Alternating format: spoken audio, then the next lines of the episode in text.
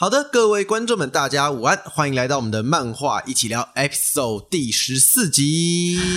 为什么是 episode，然后切中文呢、我想说 episode fourteen 嘛，但我觉得那样很 gay 白，所以我就把它切回来了。哦，那这也是我们二零二三年的第一季的最后一集了，因为下个礼拜五就已经是二零二四年，下礼拜五吗？正确来讲是下礼拜一就是一月一号。哦 我不知道哎、嗯，时间过得非常的快。啊，二零二三年怎么了？什么叫二零二三年怎么了？结束了啊？我觉得二零二三年过得好快啊！那是因为你的嗯，随着那个增加，大家都会觉得年岁过得越来越快。你能不能好好聊天？我很好聊天，我很客气了。你知道我星期三有四十八小时吗？可能我就是因为别我的时间比别人多一点点，所以我的日子比别人少一点点。没有，你现在有四十八小时，你星期四就只有零个小时，你在开心什么？Why are you so happy？好啦，好啦，那总之呢，一样，今天还是由我 D A 跟我们的常驻来宾那口乌喵来来给大家带来今天这个漫画的部分。嗯上个礼拜呢，因为有一些额外的原因、额外的案件，那我们到了台南一趟，嗯所以就不好意思，我们上礼拜就 skip 了一下。详情请去 D A 的频道看 vlog，可以。看到 vlog，就是我们那天下去的故事。我们上周呢，就是讲到了我们这一次要聊什么，其实是上上周了哈。上上周那这次我们要聊主题呢，是一个我觉得有些人会喜欢，有些人可能就还好。嗯。那它也是一个非常吃时代的作品。嗯哼，就你以现在的眼光来看，我是真的觉得还好，但以那个年代真的非常受欢迎，那就是藤泽亨的 GTO 麻辣先师。麻辣教师。哦，麻辣正确来讲，它的原文 GTO 是 Great Teacher Oni，我忘记叫什么了，就是他的姓鬼冢 哦哦啊，哦，就是 Great Teacher 是伟大的老师，呃伟大的老师哎 GTO。OK，他 GTO 当时到底有多红？因为现代人可能不知道，GTO 是一个一九九七年，它连载到二零零二年，哦，是大概在西元两千年的时候。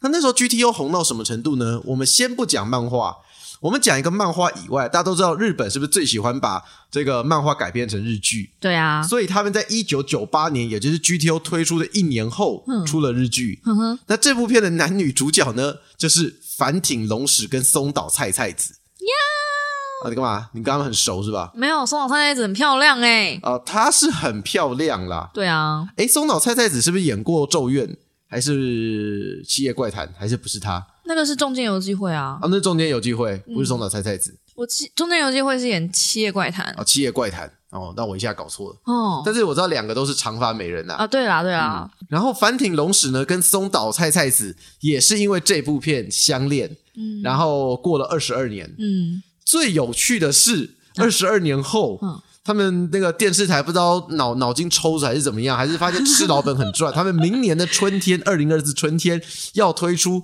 GTO 的特别篇。是要拍他们二十二年后结婚的样子吗？呃，这个就是好问题了，我就不知道他们要演什么，因为我们刚刚还偷看了一下那个他们现在的那个年年岁，嗯嗯二十多年哦，反町隆史真的老好多、哎，可是我觉得他现在比较帅哎，啊还是很帅啦，当然没有说帅不帅。当年跟现在，我觉得现在那个老男人的韵味，哦，我有眼睛为之一亮哎、诶，我倒是觉得反町隆史年轻在演戏的时候，很有当年那个那个谁啊，杰尼斯团体，啊，哎，可是那个年代的男生都喜欢弄成那样，对，就是那样，有有不是完全的奶油小生，其实有点运动风，他们都偏黑，你没发现吗？然后头发一定要留长长的、啊，嗯，我刚讲那个就是有玩那个，就是参加什么八神侦探事件部的那个主角，哦，就杰尼斯，他最近后来之前那个解散了啊，不是吗？是啊，嗯，我跟那个叫什么名字？我突然想不起来。我们刚刚想讲就是木村拓哉，其实你看木村拓哉他年轻演戏的时候，就跟我觉得跟反町隆史就是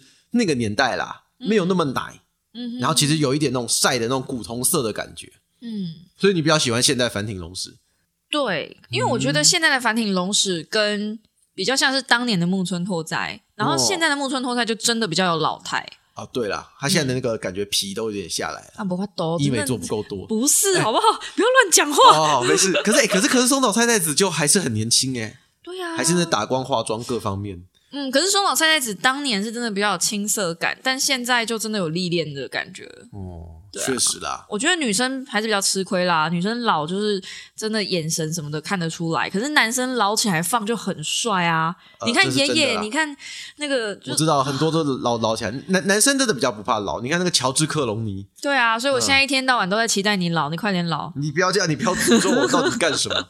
一九九八年呢，这部日剧当时的收视率将近快三十趴，哎，很高哦。我记得我刚听到是二十八点五，但我印象是几乎有破三十，听说有啦。嗯，然后后来因为很红嘛，对不对？嗯一九九八年、二零一二年，他们又重拍了一次电视剧，嗯可是收视率就只剩下不到一半，啊就差很多。我相信除了反町隆史跟松岛菜菜子之外，嗯其实还有很大的一部分的原因，其实跟它的主题有关。这边呢，我们其实要先来讲一下，一九九七年为什么那个时候麻辣教师会那么那么的红，或者当时这一类的作品，就像你刚刚不是有讲《极道先师》嘛，嗯然后还有后来的东大特区班、龙樱，嗯其实日本在这种教育主题类的漫画算蛮层出不穷的。因为我觉得他们很需要用这个东西去教他们的小孩子啊。这是一部分，嗯另外就是其实两千年前后，大概前就是 GTO 那一阵子，嗯，日本发生了一个蛮有名的一个状态，叫做学籍崩坏。哦，这是一个社会社会现象。啊那学籍崩坏指的是什么呢？就是日本其实你们知道，他们跟台湾以前一样都是尊师重道嘛，嗯就是老师说什么都算嘛，对，就是老师为主。那学籍崩坏呢，就是那个时候开始有很多的老师的权利开始被受限，嗯，你可能不能打学生，不能骂学生，哦你也不能去搜查学生的书包。嗯那甚至是开始有很多的怪兽家长，就是家里学生小孩有什么问题，就说：“哎，老师你怎么这样教？”然后干涉老师的教学。那或者是甚至家长会去告老师。那如果你打学生，学生就告你，或者学生开始用比如说 BBS 软件啦，开始说：“哎，你有什么问题啦？”讲老师的坏话啦，然后做一些假照片啦，说老师怎么样怎么样啊，抹黑函啊。这个你有没有觉得很台湾？也有吗？在台湾比较晚。哈，台湾比较晚台湾的。发生时间比日本晚，一九九五到两千年这段时间最为严重，对，所以 GTO 就很大一个层面切入了当时日本学籍崩坏的这个状态。那我觉得这个某程度来讲，可能是过渡期吧。就是通常你去变动的时候，大家都会很偏激。那现在日本还是有，其实日本现在教育题材还是层出不穷。哎，不要讲日本，我们台湾不现在也是有吗？现在 right 才 now 就还有呢，这礼拜才刚刚，发生热腾腾了。老师真的什么事都不能做，因为现在不能收书包，你知道吗？我知道啊以，前可以，嗯应该说现在还是可以，可是你要走程序。嗯，但是问题是，怎么可能老师收个书包走走程序？对啊，，怎么可能走？我们当年老师说翻就翻哎，就是通常就是你去升旗招会的时候，对啊对啊对啊，老师就开始翻啊。啊，我其实我也并不认为翻书包是对的事情。嗯。严格讲，我认为那还是侵犯隐私。我觉得没有翻书包的必要，应该说本来就应该训练小孩子，这个东西是尝试，本来就不能带来学校，它是尝试，是一个公约。但是没有用啊！你这个就跟大家都知道不能杀人，可是社会上还是一定会有犯罪，就是我知道嘛，就捅了十刀嘛，对不对？呃，没有啊，我刚其实只是讲只是公论啊，就是为什么要有法律？嗯就是因为即便今天是尝试，还是很多人会去违背。啊，对啊，我就不懂啊，因为这个已经超乎我的逻辑范围之外了。尝试为什么就不能理解呢？因为对他们的可能他们的生活、他们的教育、他们从小接受的，这不是常识，就是家里的状况或他接触到的社会就是长那个样子。呃，身教大于言教嘛。嗯其实我觉得一直都是这样啊，很多人都会去怪老师什么，但我真的觉得一个小孩的教育，家庭也占了很大一部分的原因。我们前两天聊天不是还在讲吗？虽然即便我们就是已经长大了，但其实我们身上都还是会有爸爸妈妈的影子。呃，我觉得这个一定必然，对啊除非你都不没有跟他们交流啦，都不跟他们住，就是完全给爷爷奶奶养这种，才有可能没有关系。哦哦但是你一定有，因为那是你最接近的人嘛，你最常看到的，就是养你的那个人的影子啊。对就像小猫，它怎么学挖猫砂盆，就看妈妈。啊，不是天生下来就会吗？呃，一部分是天生，但一部分也是妈妈会教它挖猫砂盆啊。哎，这我不知道哎。动物很多都是从呃狩猎也是啊，狮子的狩猎也是从爸爸妈妈身上学嘛。哦我知道狩猎嗯是狩猎是猫猫砂盆也有啦，但是我相信猫砂可能有一部分也是天性啊、嗯 m a y b e 那我就很好奇，如果一个人都不叫他拉屎，他拉了屎，他会不会去把它盖起来？突然想到这应个事情，该至少也会觉得臭，把它拿去哪里丢掉吧呃的？确啦，就就是那个像泰山一样。嗯，哎，没有演过泰山怎么上厕所？哦好了，算了，大家不是很想看。嗯，不是很想看我。们回到正题，好，那我们讲这故事呢，为什么就讲这个学籍崩坏嘛？所以我们刚刚讲这个部分，所以整个 GTO 麻辣教师它的重点就放在一个老师跟学生的互动。嗯，那这个老师呢，他又不是一个什么正经的老师哦。我们开始来讲这个故事开始了哈。好好好你前面有看到故事呢，叫做男主角叫做鬼冢英吉，对，二十三岁，嗯处男。嗯，那这个这个，你刚刚你刚刚笑什么？因为他其实在，呃影影那个书开始之前，第一第一部吧，就第一本、嗯都还没有讲他是处男，然后他就跟我说，他一定是处男，我才看前三话吧，我就他一定是处男，嘛，很猥琐，是是？不是他的表现很处男。一、哦一个有经验的人是不会一直去看高中生的底裤的。呃，对我也这么认为。你你 你刚刚的沉默什么意思？没有我也你背着我去看了什么东西？我也这么认为，I think so too。那当时呢，后来网络有一篇很好笑的东西，就是那个年代啊，大家都会笑说啊，鬼冢一集二十三岁的处男好好笑，因为剧中都是以这个做笑点，就他已经二十三岁，他还是处男。可是长大之后，那种网络上宣传说，呜呼，二十三岁古董记二十三岁处男，然后就哭了，笑不出来。小时候觉得很好笑，长大结果就笑不出来，这样三十岁还是处男是不？是之类的啊。可是不要太难过，我们也有朋友四十岁还是处男，大有人在啊之。类啦。对了，我知道，这是一个一个笑点嘛。那 因为他是这样子嘛，然后二十三岁的时候，他从优罗智雅大学毕业，他就找不到工作，他就发现工作没那么好找，因为他的大学基本上也很烂，就是一个野鸡大学。嗯嗯嗯，然后基本上他也没有认真的去学习，小混混啦。好，那所以他就想说，那我今天到底要怎么样？到底要怎么样做工作？嗯那时候他朋友龙呃龙二已经开了修车行嘛，所以他就已经有工作，他们就在聊天。然后那时候英吉有一次遇到了一个离家出走的女孩子，不算不是离家啊，出走就就反正就是心灰意冷，心灰意冷啊反正他就是想要就是高中照顾她女生高中女生。结果呢，他照顾照顾之后，发现哎，高中女生吵架对象居然是他学校的老师。对，因为他说我跟我男朋友吵架，他对象他应该是公务员吧什么的。原，本以为就是大学生，就发现是一个秃头很丑的一个中老年人，对。中年人。嗯，他就发现说，哎，原来当老师就可以跟学生妹泡在一起，嗯。所以他就下定决心，他要当上一个高中老师。哎，不过这边我蛮意外的，嗯因为我们台湾的学制是大学的时候你就要修教育学程，你才有办法考老师。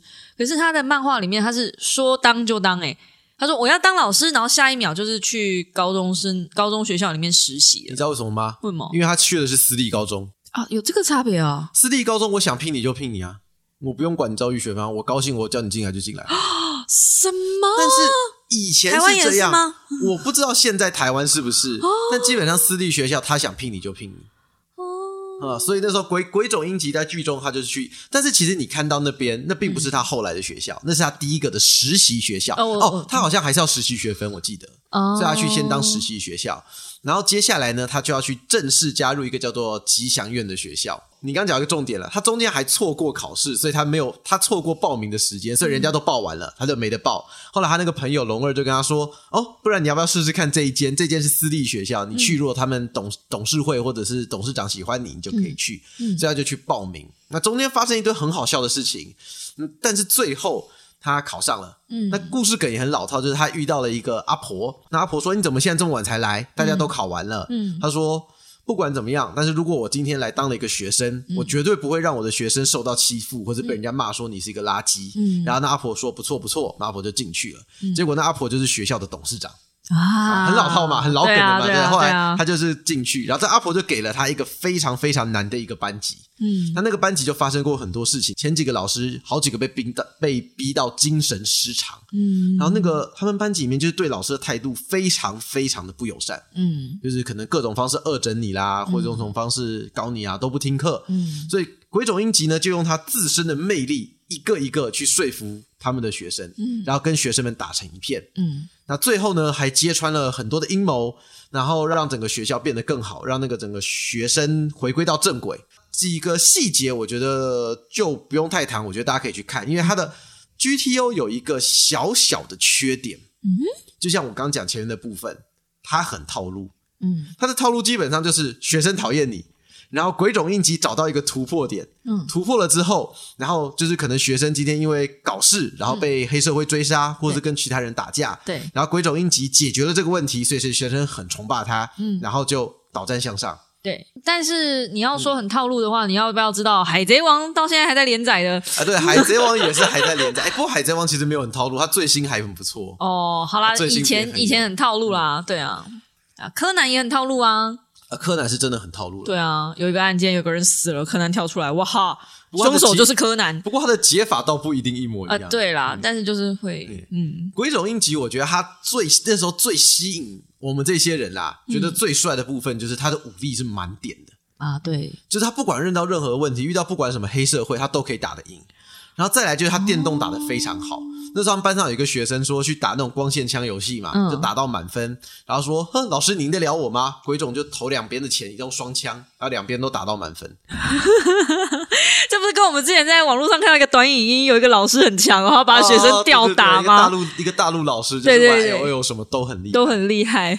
而鬼冢英吉在剧中最猛、最精彩的一段，嗯，就是他有一次要去救一个学生，嗯，那对方就跟他说：“好，不然你跟我们比赛，我们这边有一百个不良少年，还有各种各样的那种冠军。”你跟他们一百个人比腕力，你只要赢了，我就放放他回去，不然就要杀掉他。哇！后来鬼冢比赢了，嗯，他一打一百赢了，这就是我觉得在里面剧中超级精彩哦。还有他后来有那个脑血管瘤，嗯，然后爆开来住院，然后住两天，然后就出来了，继续去打架。然后再从高山五楼摔下来都不会有事。他其实不应该当老师，他应该去成立自己的帮派啊。我，对，他就是把他基本上就是不良少年，他就是一个很强的不良少年。嗯，所以这一点我真的觉得在这个麻辣教师里面是非常非常经典的。那我知道了，所以那个年代就是男生看 GTO，女生看麻辣鲜师吧？麻辣鲜师是几年的？其实我就不太确定，因为麻辣鲜师是我小也是我小时候的作品，然后我是先看日剧才看漫画的。漫画。麻辣先生的套路跟你那个一模一样，反正女主角就是黑道世家的女儿，对啊，然后想去当老师，然后她也是一打一百，一打多少，反正只要她眼镜一拔，头发一摘，变长发美女的时候，她就可以把对面杀爆。对，是，所以大家其实那个年代都很崇尚那种武力至上的老师，嗯，因为学籍崩坏的情况之下，老师其实很无力。无能，他们根本没有什么事情可以去做，所以只有在这种情况之下，他才能用武力去说服学生。因为现在学生其实很多时候根本瞧不起老师啊，他会觉得说，为什么学生瞧不起老师？他觉得你没他厉害。嗯，你不觉得吗？其实现在也是这样啊。嗯，你说真的，很多知识你 Google 一下。就有了，嗯，那你说用什么东西？那电动啊，学生说，哎，我会打电动啊，你不会啊，我打电竞啊，嗯，那所以说那个大老师就是，哎，我在电竞上屌虐你，就就跟鬼冢英吉很像，对，我在各方面运动还有在打保龄球，嗯，也很强，嗯，就是反正他基本上就是无敌，他除了教学之外就是完美的。等一下，除了教学之外，所以教学他的智商，他智商很有问题，可是他不是终究是老师吗？还是要上课的吧？你这样倒让我想起来，他上课有时候在讲笑话。然后，然后没有在干什么正事，还有什么户外教学，把整个班的学生带到外面去参加很多很有趣的东西。哦，另外这部作品的女角其实也很吸引人。啊，就女生都很漂亮，女生都很漂亮。那松岛菜菜子这个演的角色是他们的学校的另外一位英文老师，嗯，但是其实她在漫画里面的戏份并不多，嗯，漫画里面鬼冢英吉跟两个学女学生特别好。嗯，有一个学生就是一开始被霸凌的，嗯，他叫做呃，剧中是一叫大奶妹啦，嗯，他就胸部很大，然后就是有点类似，就是在一群女生之中，绿茶被霸凌，就是他们会要说哦，你要跟我当朋友，他们就去欺负他，干嘛？你说这种故事看很多，对不对？嗯，女生圈子很多，她就是一直被欺负。后来鬼冢英吉就发现她有演戏的天分，嗯，他会在自己家里玩扮家家酒，就是玩的很好，嗯，有一天。他们班上一个很漂亮、就喜欢霸凌的那个女生要参加选美，嗯，那鬼冢英吉就帮这个大奶妹也报名了。后来他们就去，通通都去参加叫社会实习，看那场选美比赛。老师真的不上课啊？他真的不上课啊？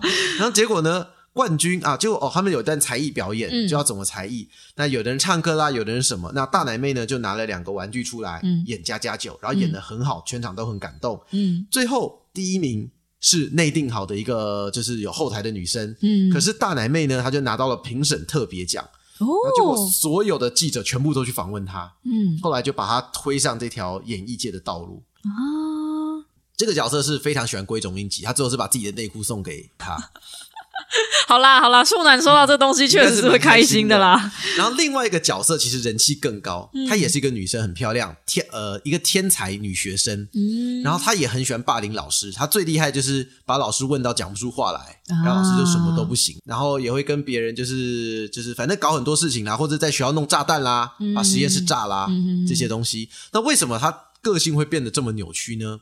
因为他是一个天才，他小学的时候，诶，还是国中时候，嗯那时候他跟学校的一个女老师很好，嗯那女老师也觉得说，诶，我想要好好教你，就是要教他。嗯结果因为他太天才了，嗯他就越来他的问题越来越刁钻，就那老师压力很大，那已经到后来他已经超越老师，老师每天都要读四五个小时的书才有办法再去教他。然后那个小女孩她叫丽美，神奇丽美，嗯嗯她还跟老师说了一个秘密，她不是他妈妈生的，他是妈妈去找了一个世界最聪明的精子，嗯用人工受孕生下来的，哦这就是他的秘密。哦所以后来那个老师很受不了，他就把这个秘密告诉大家，然后神奇丽美就崩溃了。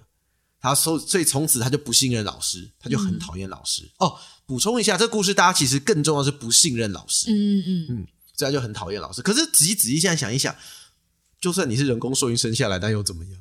好啦，不过又不能用我们的思考去想啦，小朋友可能会很 care。他是用精子，但妈妈还是卵子啊。妈妈是自己的卵子，啊，那他就是他妈妈生的啊，没有问题啊。但是所以啊，重点就是人工受孕，用别人的精子人工受孕这件事情，他那又觉得很在意。怎么哎，样？对，所以我说 这个年纪可能觉得那又怎么样？所以哎，所以剧中他就很生气。哦，主要是不信任被背叛了。我跟你讲一个秘密，你怎么可以把这秘密说出去？不过这不就现在最简单的嘛？你想一个秘密，大家都知道，就跟哦，我跟你说，你不要跟别人讲啊。过两天所有人都知道了。对啊，嗯后来鬼冢英吉就是用那种把他绑在车上要去送死，就是骑摩托车飞越大桥，然后神奇丽美美就是说哦，我想死，我想死，我人生没有意义。嗯后来贵州就说好，你要死吧，就把他绑在摩托车上，然后直接飞越那个打开的那种日本的那种大桥。哦，大桥后来神奇丽美就大喊说他不想死，然后他就跟他说：“你看吧，你的人生没有这么不堪。”然后那时候鬼冢英杰后面还叫了一整个暴走族来，然后说：“哎、暴走族谁谁谁，你跟他讲你家怎么样？”他说：“哦，没有啦，我爸就把我妈砍死，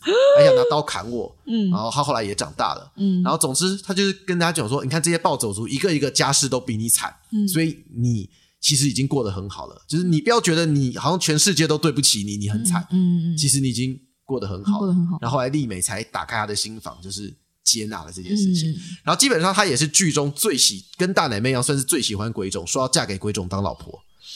可是因为可能剧情的关系吧，他们可能还是对于学生跟老师的这个恋情有一点点的呃受限，嗯，他们很喜欢挑战这种主题，然后又不让人家在又对啊行，所以，最后还是没有这条线，还是没有做这个收尾。日本人到底想怎样？不过这角色大家其实还蛮喜欢日本人到底想怎样？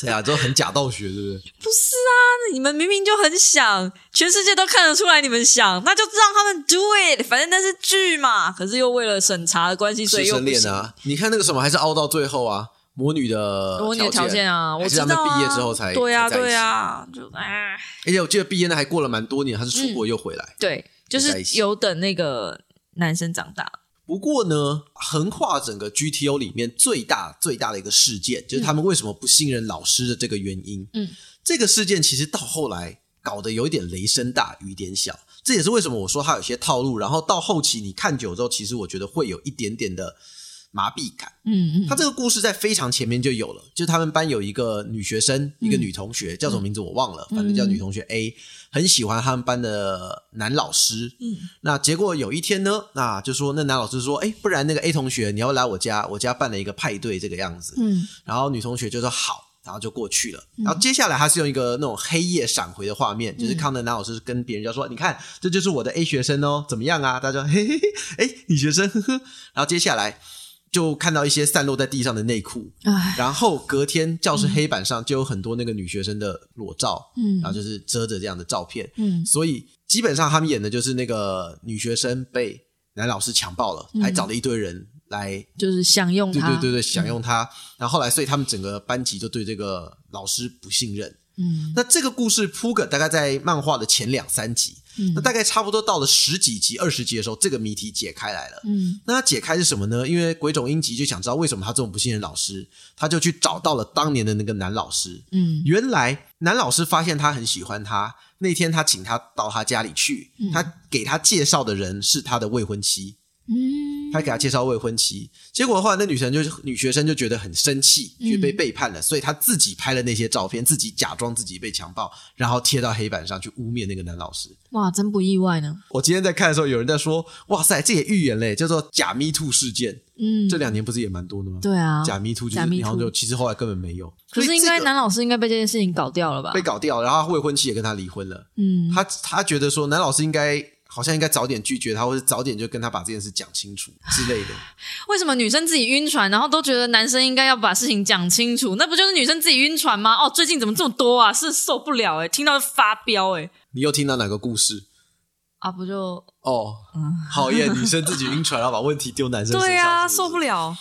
那这个是那这个故事，它这个 part 有没有被改过？嗯。就是其实在这个 GTO 里面是一个最大的谜点，因为你觉得，因为你就觉得他原本是写了一个很严重的事情，嗯。然后后来缩的很像一个衰毛屁故事，嗯。就是你因为这个假事件，结果搞到全班他们都去去不信任老师，就是好像有点太过夸张了。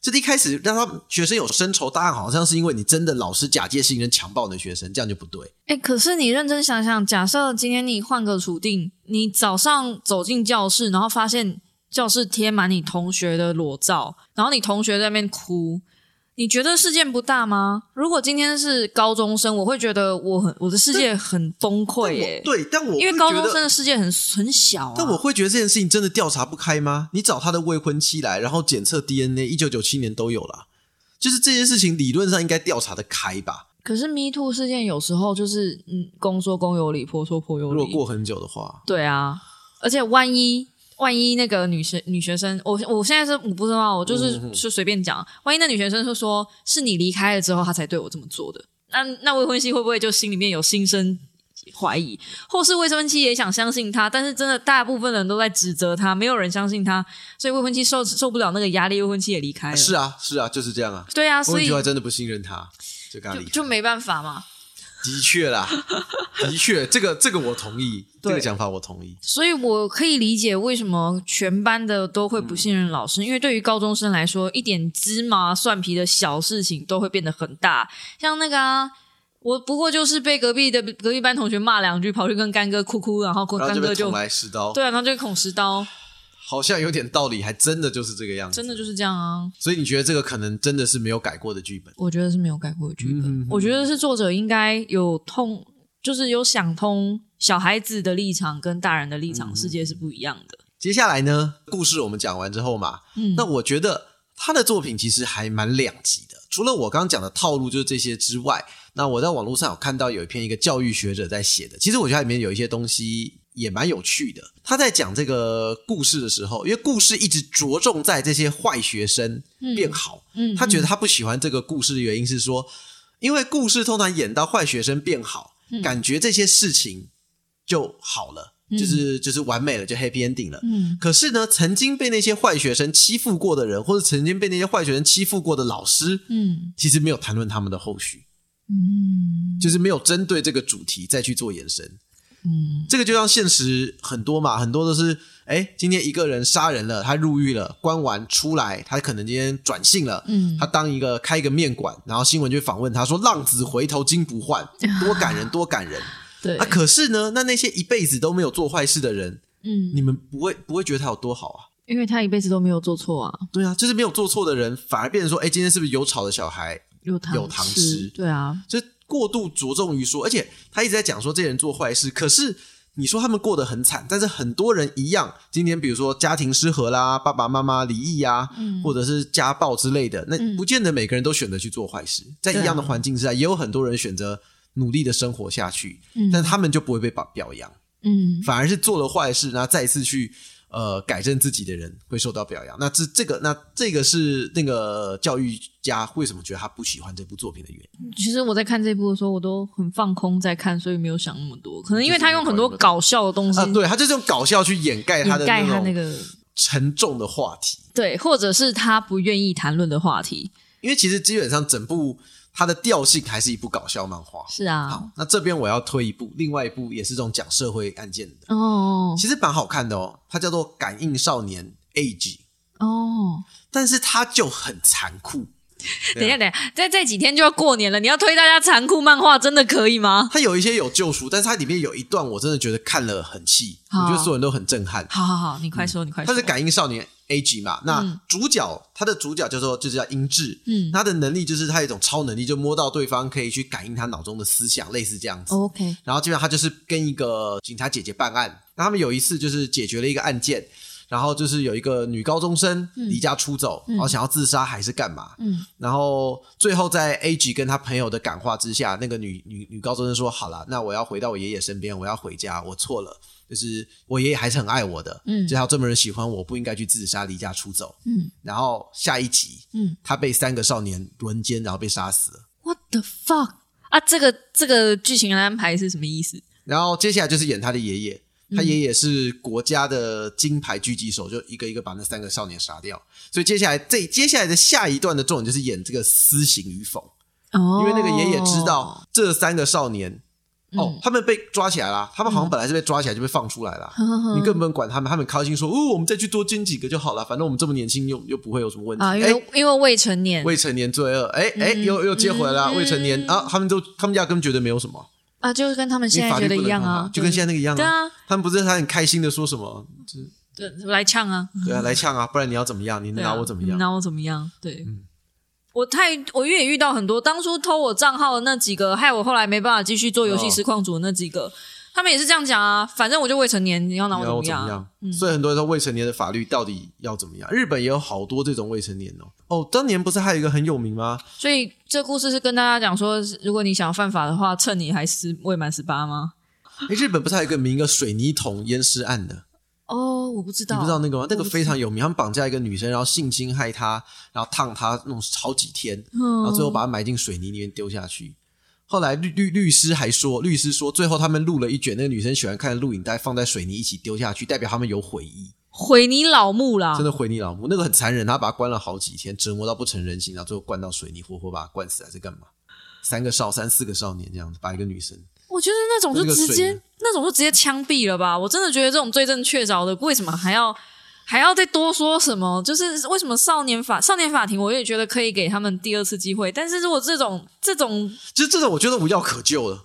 有一些我真的觉得已经无药可救了。就算他有悔意，他也应该被处死。嗯 我懂你的意思。就是他做的事情已经人神共愤了，就算他有悔意，我也觉得不应该留着。这就是法律的困难之处嘛。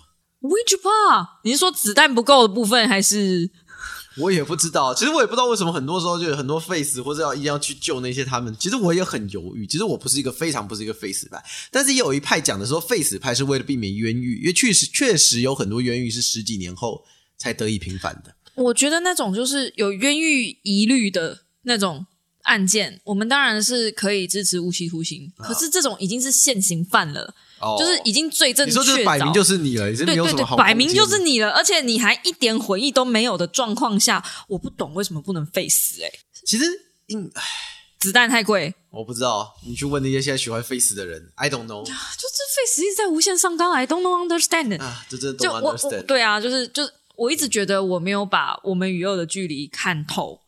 就那部剧我一直没有看透，那里面不是有一个人道律师吗？啊对啊，对啊，可是我我一直觉得，并不是每一个人都可以用人道这件事情处理啊，因为他做的事情是畜生在做的事啊。畜生搞都不会做的，对呀、有时候真的是这样觉得。对呀、接下来呢，在这个 GTO 之前，作者是有第一部作品的，叫做《湘南纯爱组》。啊，其实我觉得它比 GTO 好看，它是在讲鬼冢英吉跟你刚刚看那个龙二他们在高中的故事，他们成为叫做鬼豹二人组。诶，我好像有翻过，有翻过对，他就是更单纯的不良少年，就没有像后面接触那么多的社会议题，所以我觉得还蛮好看。那在 GTO 之后呢？其实这个作者为什么我刚刚讲说他很多很套路，其实他就他真的就是吃这一个。他 GTO 之后，他出了叫做《麻辣野玫瑰》《麻辣特工》《麻辣棒球员》，那基本上每一部大概活不过三四集，最多五六集，统统就结束了，就全部腰斩。嗯，所以最后他后来在二零零九年又跑回去画 GTO 湘南的十四日，就是有点类似剧中的一个外传。他发生一件事情之后，他跑回去，哦然后二零一四年他又开始连载 GTO 失落乐园。他现在就是发现他只有这个 IP 红，对他只有这个 IP 红，完全不行。他真的是第一个，他的画技其实没有太大的进步，嗯然后再来就是他的故事，就是我跟你讲的，其实很老套，千变一律，你看多了你会腻。嗯然后有时候你会觉得他过度于搞笑的地方，有些议题该深入，其实又没有碰触的那么那么去深，嗯所以他后来东西就真的不太 OK。尤其是那个《失落乐园》，他现在还在演，但我真的是看一点点我就不太想看了，没什么兴趣。嗯但是 GTO 当年靠那个年代真的行哦。你这么一讲，我想到了还有一个作家也是只红一部，然后后来就靠那一部一直在吃，嘿他后来画的都不行。神眉，啊，对，神美也是神眉后来就不行啊。他后来画完神眉之后，他画了一个叫做魔呃，我不知道你有没有看过魔术师的一部漫画，好像两就两两集三集啊就腰斩了。嗯然后接着他又跑去画那灵媒是东明，嗯，诶，是他画的吧？我记得东。敏也是画到一半，然后就变色情漫画，对啊就往同人线去啦。然后后来他现在又跑去画神媒第二部，有没有完结我忘了啦，可能已经也完结了，哦或是就是慢慢来。有些作者就是这样啊，就吃老本啊，好吃哎、老本还是很有用的。那也要看做，就是粉丝吃不吃啊。哎，我觉得靠那种年代加成，有时候还是有一点用啦。真的是靠一步吃一辈子，所以啊，努力不一定可以成功，努力还是要加一点运气。我觉得，还是要加一点运气。嗯他真的是刚好赶上那个那个年代的浪潮，嗯而且我觉得一九九八年反町隆史跟中岛菜菜子拍的那个日剧也帮他加分加很大。一定的，拜托那两个人梦幻组合哎、嗯，就像我们现在说好的动画很有用，像葬送的福利脸以前更没有人看啊，啊呃也有啦，但没有那么红。哎、我就我就是个直接炸了案例啊！葬送的福利莲那时候小猫有推我看啊，可是我看几看前几页对对对，是你看，然后我还想说这部会哭哎、为什么？没有，我就怕会哭，因为哦前面第一话到第三话还第四话吧，就是那个勇者哦那边！会哭啊！我想说为什么要推我看这个？我不要！我那时候就真的以为整部都是这个调性，哦而且他又叫葬送的福利脸，所以我真的以为他，你以为他在葬葬他那个福利脸，我以为他在葬送他的朋友们，结果发现不是，他在葬葬送他的对 对手们，对，他是葬送敌人们，然后我就哦，可以了，可以安心了，安心了这样。葬送的福利脸。对，因为他这第一话太搞错啦，就是误会，对，所以现在有动画之后，我就把它回去重看，我甚至进度超过你了啊。我也补到最新啦。哦，你也补到最新我也补了，到最新很好看很好看。还有一个就是那个我每次讲的啦，我觉得他的动画真的是神到不行，《咒术回战》。嗯，哎，我刚刚传给你看，《死灭回游篇》要制作喽，哦，就是你完全看不懂的那边要开始制作动画，你应该是可以开心很多的。耶那天李阳，我们的健身教练跟我说，《死灭回游》好复杂，对吧？之之前跟我讲说打到底在干什么，而且《死灭回游》好啦，我们就先不剧透了，反正它就是一个节节奏很莫名其妙的一段，就很像在看猎人，呃，对，一大堆的规则，一大堆的逻辑，对你才能看得懂。对。然后我都想说，你不如这一段你就直接出成小说给我吧。真的好痛苦啊！那么多的字塞在那一个小小的对话框里面啊！你想折磨谁啊？想害死谁？真的，三十五岁、三十六岁，散光已逐渐增加的我，真的不能再看这种东西了。那你应该再回味一下《死亡笔记本》的后半，哦，不要！我《死亡笔记本》后半真的是靠电影，《死亡笔记本》后半根本就是满篇字，不知道在攻三小，真的是救命直！接放弃。哎，不过《死亡笔记本》那时候我比较年轻，那时候眼睛还没那么啊对差。啦那种好了，那么本集的 GTO，哎、嗯 g r e a t Teacher 欧尼斯卡好像是吧？就是这个鬼冢英吉。嗯，那即便以其实以今现在的眼光去看，我觉得会有一点点老旧，嗯但我觉得大家还是可以试一下，不然你去看一下当年的繁町龙史跟松岛菜菜子吧。我觉得它有它的历史定位在，它是历史定位大于它的漫画本身的价值，嗯，给我的感觉是这个样子。但凭良心说，对比前几集我们推荐的漫画，这一部已经算是相对新很多了，绝对是大家看得下去的。对比那个什么什么十字界哦，没有，十字界是二零零五哎，可是十字界画风更老、啊，那是欸。画风问题。所以我就说，那吃不吃得下啊，去对了，会比较容易吃一点点。嗯嗯嗯。那下周呢？哎呀，下周就记得吗？我们已经公预告了我们。没有下周了，我们是明啊，年呢。明年啊，明年，啊 明年第一部，哎，就是《暗杀教室》的作者魔人侦探脑列罗，哎，这个我就推荐你看完，我们下礼拜再来聊。OK 哦反正我们在放假应该有比较多的一点点的时间，好它也没有很长啊，好很好看。好，我跨年就来耍废看这一部。好，嗯，那我们今天的漫画一起聊就到这边啦，感谢大家收听，我们下周见，明年见，拜拜。新年快乐，拜拜。